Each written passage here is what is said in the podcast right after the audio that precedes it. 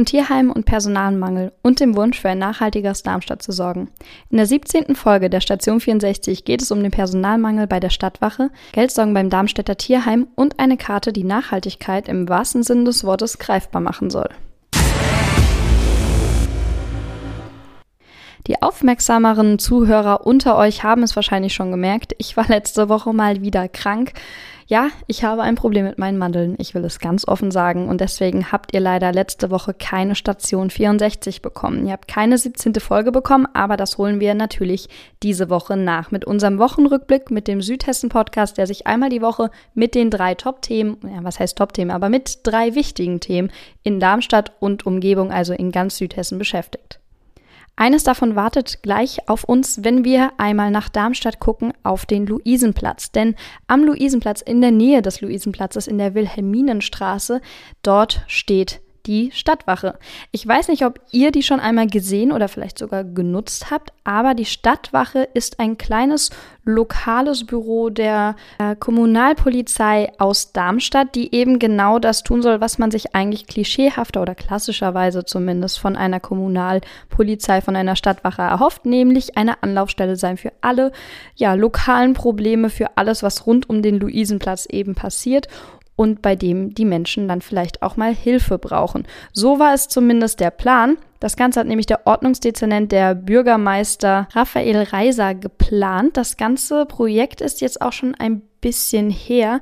Ein halbes Jahr etwa steht die Stadtwache schon bereit. Das Problem ist nur, naja, die Bilanz ist durchwachsen, wie es in einem Echo-Online-Text so schön genannt wird, denn die Darmstädter Stadtwache hat nur selten geöffnet. Montags bis freitags zwischen 10 und 20 Uhr ist sie eigentlich nur geöffnet, was natürlich für gerade spätabendliche Belange, also Konflikte, die beispielsweise alkoholbedingt sein könnten oder zumindest davon beeinflusst werden, aber auch mit Anlieferzeiten, also dass Fahrzeuge in die Fußgängerzonen fahren, obwohl dies eigentlich um diese Uhrzeit gar nicht mehr erlaubt ist, All solche Themen, die können eben abends nicht mehr angesprochen werden, weil, und das ist das Problem, von acht kalkulierten Mitarbeitern sind noch vier derzeit in der Ausbildung. Und das resultiert natürlich in einer Personalnot, die der Ordnungsdezernent immerhin auch eingesteht. Das ändert aber natürlich nichts daran, dass in Darmstadt eben eine Stadtwache gebaut wurde bzw. eingerichtet wurde, die sonntags gar nicht erst aufhat, samstags auch nur von 10 bis 18 Uhr und eben werktags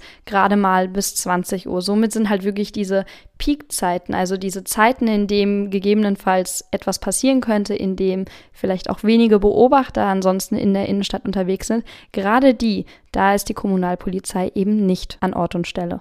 Diese paradoxe Situation findet dann auch die Künstlerin, die Darmstädter Künstlerin Aurora de Mehl so lustig, dass sie bei der Bessinger Kerb 2018 auch direkt einmal ein kleines Gedicht darüber geschrieben hat. Das könnt ihr natürlich wie immer auf Echo Online auch nachlesen. Fakt ist auf jeden Fall, die Stadtwache wird gebraucht. Das zeigen auch die Zahlen der Kommunalpolizei. Denn immerhin die Zusammenarbeit mit der Kommunalpolizei, mit dem ersten Revier läuft laut des Dezernenten sehr gut. Aber auch der kommissarische Leiter der Kommunalpolizei kann bestätigen, Zitat, im März hatten wir 248 registrierte Vorsprachen, seither zu den Öffnungszeiten um die 150 Anliegen täglich, im August gar 180 Dokumentationen. Und das zeigt eigentlich, und ich denke, da kann auch jeder Darmstädter ein bisschen mitsprechen, es gibt immer mal wieder Situationen am Luisenplatz, da möchte man doch vielleicht einmal kurz mit einem Polizisten reden oder man weiß vielleicht auch einfach nicht weiter.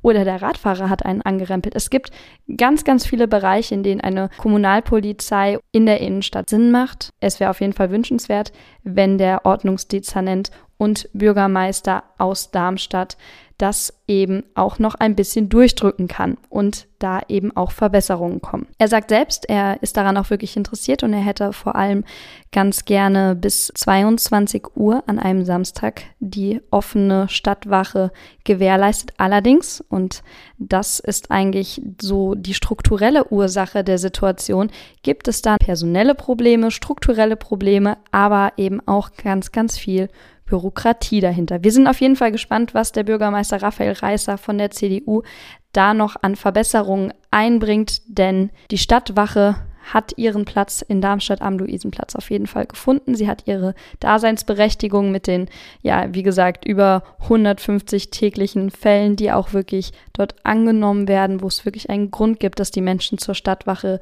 gehen. Und deswegen wäre das natürlich auch wünschenswert, wenn das Ganze dann reibungslos funktioniert. Diese Woche war es noch ein anderer Ort in Darmstadt, der nicht so wirklich reibungslos funktionieren möchte. Es geht um das Tierheim in Darmstadt, das fünf besonders schwere Patienten hat.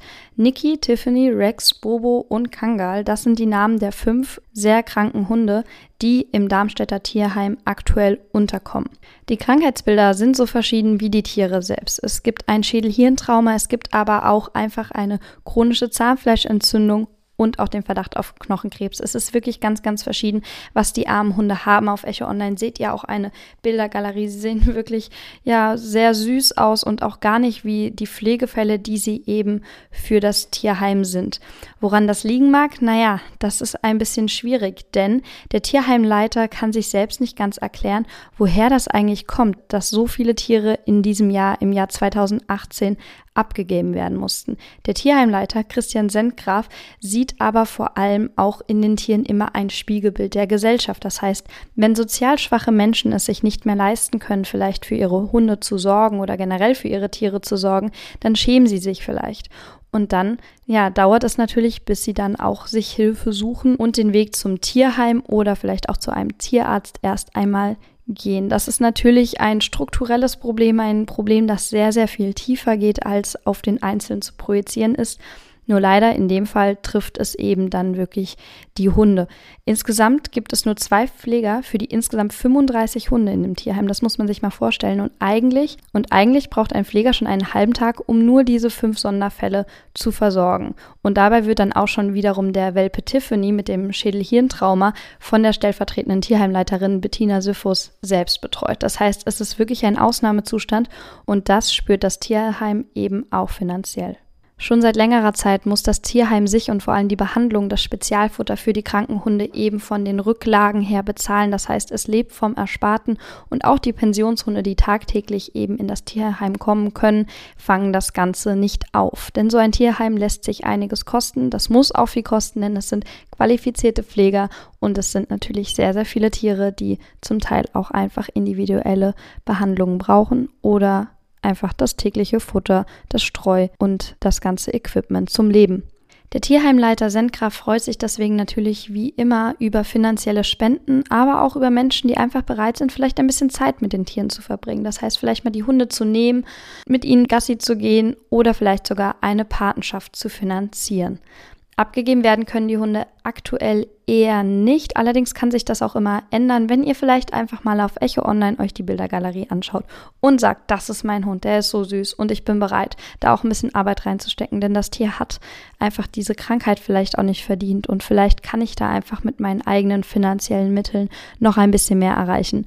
Dann freut sich das Tierheim auf jeden Fall. Ansonsten denkt dran, demnächst ist wieder Weihnachten und es werden natürlich immer sehr, sehr gerne Welpen verschenkt oder irgendwelche Meerschweinchen und süße Babyhäschen und all das eben, was manchmal und alle Jahre wieder danach im Tierheim landet. Damit das nicht passiert, macht euch Gedanken, was ihr euren Kindern schenkt, was ihr euren Partnern schenkt und guckt vielleicht auch mal im Darmstädter Tierheim vorbei, ob ihr nicht dort vielleicht mit einer Patenschaft ein bisschen mehr bewirken könnt als mit einem ungewollten Babygecko.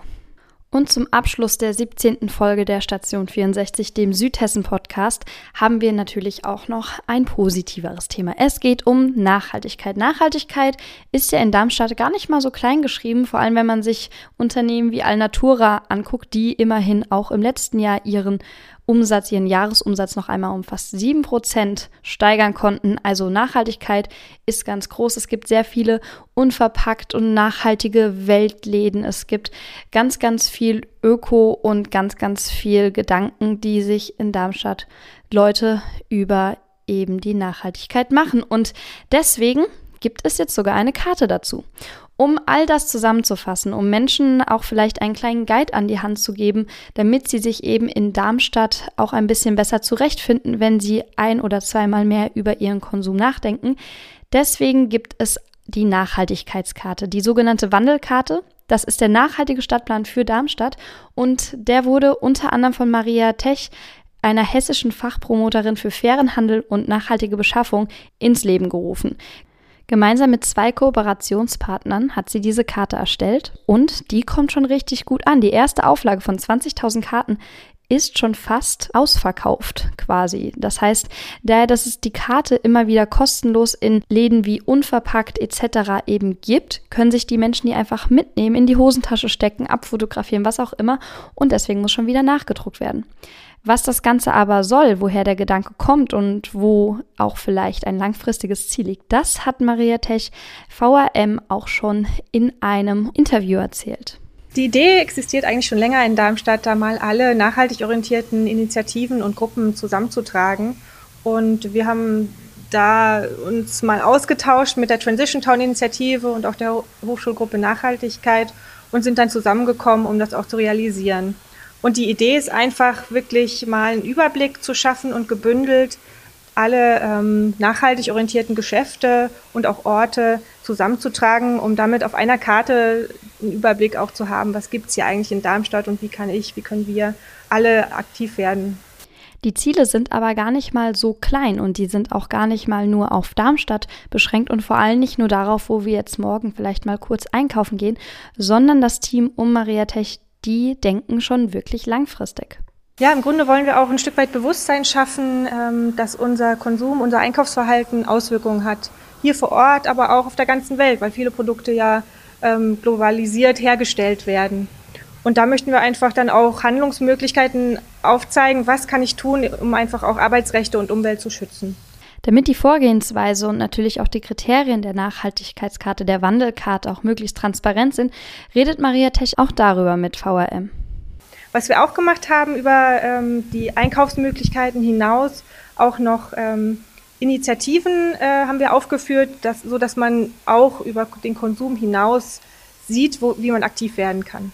Wir haben äh, erstmal uns verschiedene Kategorien überlegt, zum Beispiel eben die Kategorie Lebensmittel oder Kleidung oder auch Gastronomie und haben dann einfach mal untereinander gesammelt, was kennt wer und dann auch eine gewisse Internetrecherche durchgeführt und noch weiter rumgefragt haben dann auch Kriterien angesetzt. Also zum Beispiel im Bereich bei Bio-Lebensmitteln haben wir gesagt, wir wollen wirklich 100 Prozent Bio-Lebensmittel nur aufnehmen. Das heißt, äh, wir nehmen jetzt nur Alnatura oder ein, äh, oder ein Bio-Supermarkt auf und nicht einen Supermarkt, der auch Bioprodukte hat. Laut Norbert Schneeweiß, dem Geschäftsführer des Weltladens in der Elisabethenstraße in Darmstadt, geht die Weltkarte auf jeden Fall super weg. Und wenn ihr sie das nächste Mal in einem der nachhaltigen Läden bei den Initiativen oder auch einfach so auf dem Boden liegen findet, dann nehmt euch doch mal die Wandelkarte für Darmstadt zur Hand und guckt, wo ihr vielleicht euren Konsum, eure kapitalistischen Ausschweifungen, ohne Wertung natürlich,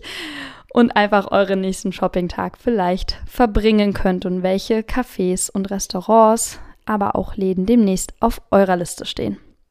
Das war's jetzt auch schon wieder mit der 17. Folge der Station 64. Mein Name ist Ann-Kathrin und das hier ist der Südhessen-Podcast von Echo, der sich damit auseinandersetzt, euch einen Eindruck zu geben, was sind die Themen der Woche, was sind die Themen, die Südhessen beschäftigen. Ich freue mich immer über Themenvorschläge, über Rückmeldung, Kritik, sowohl in die eine als auch in die andere Richtung und wünsche euch bis zur nächsten Woche erstmal alles Gute und einen guten Start, vor allem in die Adventszeit. Yay, am Montag macht der Weihnachtsmarkt in Darmstadt auf. Das klingt nach einem Thema für demnächst. Macht's gut!